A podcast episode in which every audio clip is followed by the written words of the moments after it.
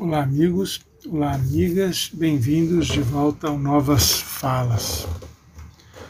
Com um certo alarido na mídia, o Dona Onça, um restaurante famosinho aqui de São Paulo, há dois ou três dias anunciou a retirada do seu cardápio do Strogonoff, prato de origem russa.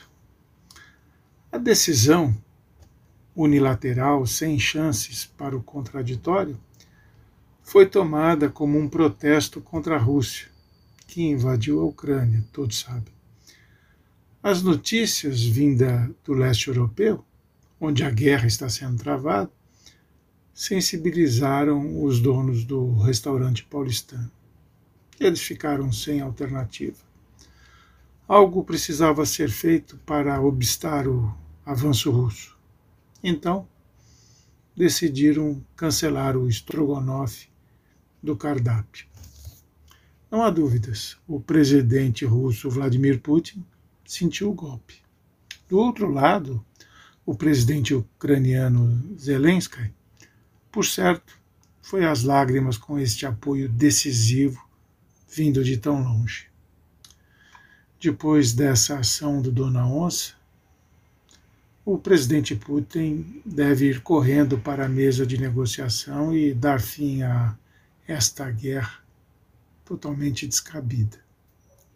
Agora, num gesto de boa vontade, os proprietários do Dona Onça decidiram ontem descancelar o estrogonofe e o trouxeram de volta do exílio, ou seja, o prato russo voltou ao cardápio da casa. Espera-se agora que Putin dê o próximo passo. O Dona Onça não explicou os motivos desse seu recuo, desse gesto inesperado de boa vontade. Não foi revelado se houve interferência internacional, ameaças, pedido da OTAN, da ONU, ou apenas pressão da freguesia, movida pelo bom senso de seu paladar refinado. Fato é que quem for hoje ao restaurante Dona Onça pode pedir novamente o prato russo, que lhe será servido com a qualidade de sempre.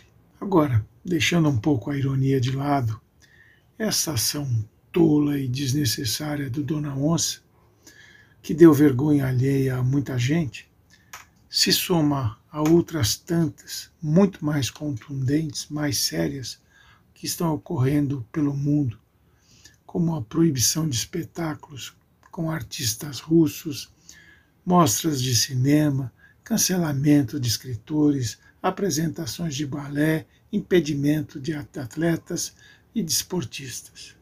Uma bobagem sem tamanho.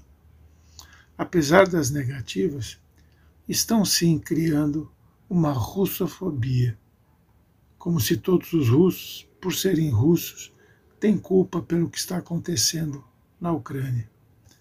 A decisão de um país ir à guerra, quase sempre, é do seu governo em parceria com suas forças armadas. Os seus cidadãos, vale lembrar né, e ressaltar também, dificilmente é consultado.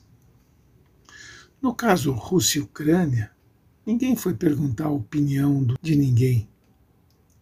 Assim como não pergunto, por exemplo, se cidadãos norte-americanos apoiam os bombardeios que o país fez e faz ao Iraque, ao Afeganistão, à Somália, né, à Síria e tantos outros países. Não existe. Isso aí é uma hipocrisia. É uma grande hipocrisia. E o cidadão russo, artista ou não, não pode pagar esse preço. Sabe? Ele não é o responsável pelo que está acontecendo lá. Então é importante, urgentemente, que se acabe com essa hipocrisia. Termos mais pesados para retratar isso, mas eu vou deixar de lado, não vou usá-los agora. Porque isso aqui virou um war, como no jogo de war, só que real. Nessa brincadeira séria, de bombas e canhões, não raro os mortos, A maioria dos mortos e feridos são os inocentes.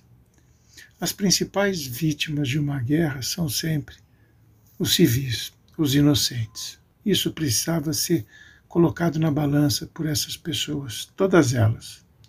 Não apenas russos e ucranianos, mas americanos e europeus que, de uma forma ou de outra, também estimulam esse conflito. Olha, não vejo, é minha opinião, eu não vejo santo em nenhum dos lados desse conflito. No meu altar, nenhum deles teria espaço. Nenhum. Abraço.